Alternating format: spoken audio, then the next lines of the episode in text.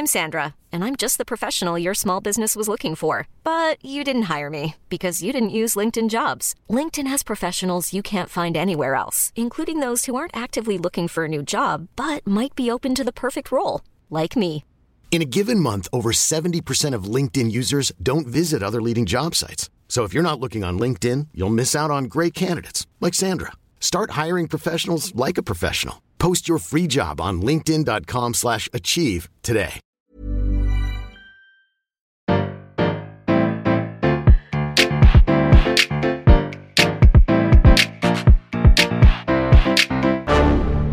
Bonjour, vous avez choisi la réponse D.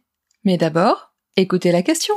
Aujourd'hui, sur la thématique art graphique, la question est Qu'est-ce qu'un cyanotype? Je reconnais la racine cyan, donc je devine que ça a un rapport avec le bleu. Et je dois t'avouer que je connais une personne qui s'est essayée à cette technique il y a pas longtemps, donc je vais pouvoir te répondre. Le cyanotype est une technique d'impression photo qui utilise le soleil. Comme c'est assez simple, je vais t'expliquer comment ça marche. Il ne faut pas grand-chose. Une feuille de papier, des petites choses à imprimer, une petite plaque de verre et du soleil. Ensuite, on va faire un mélange de deux substances, du ferricyanure de potassium et du citrate d'ammonium ferrique. Bon, ok, on n'a pas toujours ça dans ces placards, mais ça se trouve facilement. Ce mélange photosensible, c'est-à-dire réactif à la lumière, on va l'appliquer sur notre feuille de papier, puis attendre quelques minutes qu'elle sèche. Attention, il ne faut pas l'exposer à la lumière une fois enduite. Maintenant, c'est l'heure de s'amuser et de laisser aller sa créativité. Sur la feuille, on peut poser plein de choses, des feuilles, des fleurs, des algues, des découpages, des dentelles. Une fois que l'assemblage est peaufiné, il ne reste plus qu'à poser une plaque de verre dessus pour que rien ne bouge. Ta mission est accomplie. Maintenant, c'est le soleil qui va prendre le relais. Voilà ce qui va se passer. Les rayons ultraviolets vont agir sur la substance dont on a enduit notre support. Je vais pas te faire un cours de chimie, mais en gros, le ferricyanure, sous l'action des UV, se transforme en pigment bleu de Prusse. Au bout de 5, 10, 15, 20 minutes, selon l'intensité du soleil, les parties de la feuille qui ne sont pas recouvertes vont donc foncer et bleuir, tandis que les parties cachées par nos feuilles, fleurs, etc., vont rester blanches, ce qui va donner de jolies formes en négatif sur un fond d'un bleu singulier. Pour finir, on enlève la plaque de verre et tous les éléments utilisés. On rince la feuille à l'eau claire pour enlever les restes de produits. C'est sans risque, les pigments bleus de Prusse sont insolubles dans l'eau. Et puis voilà, t'as réalisé ton premier cyanotype. Tu marches ainsi dans les pas de John Herschel et Dana Atkins. Comme ils et elles sont malheureusement peu connus, je vais te les présenter. Nous sommes au milieu du 19e siècle en Angleterre. La mode est au feuillage, aux herbes, à la nature, quoi. Tout le monde se passionne pour la botanique.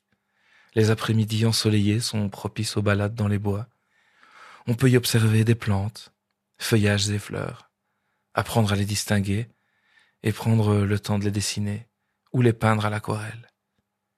C'est dans ce contexte que va naître euh, le grand projet de la botaniste euh, Anna Atkins. Née en 1799, elle est élevée par son père, un scientifique réputé dans le domaine des sciences naturelles. À ses côtés, elle apprend beaucoup, bien plus que beaucoup de jeunes femmes de son époque. Elle est aussi très douée pour le dessin, une grande qualité pour son métier. Si bien qu'à 23 ans, elle réalise plus de 250 gravures pour l'ouvrage de référence L'histoire des mollusques du français Jean-Baptiste de Lamarck. Cette plongée dans l'univers marin la pousse à s'intéresser aux algues. Pendant deux ans, elle s'attelle à la rédaction de son premier alguier, si on peut dire. Un herbier pour les algues, quoi. Et en même temps, elle s'intéresse à de nouvelles techniques de reproduction.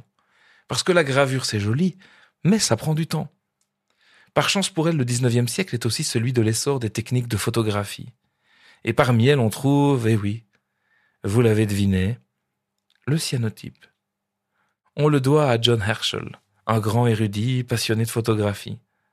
La mise au point de cette technique pourrait presque être anecdotique dans la longue liste de ses découvertes et inventions, mais elle va permettre à Anna Atkins de réaliser la première œuvre illustrée de cyanotype, British Algae Cyanotype Impressions. Le livre rassemble plus de 250 cyanotypes d'algues. Une dizaine d'années plus tard, Atkins livre sa deuxième œuvre majeure, Cyanotypes of British and Foreign Ferns, un conséquent manuel sur les fougères utilisant le même procédé. Anna Atkins a légué toute son œuvre au British Museum, mais si tu penses que le cyanotype c'est juste un vieux truc de nerd fan d'algues et de plantes, tu te trompes.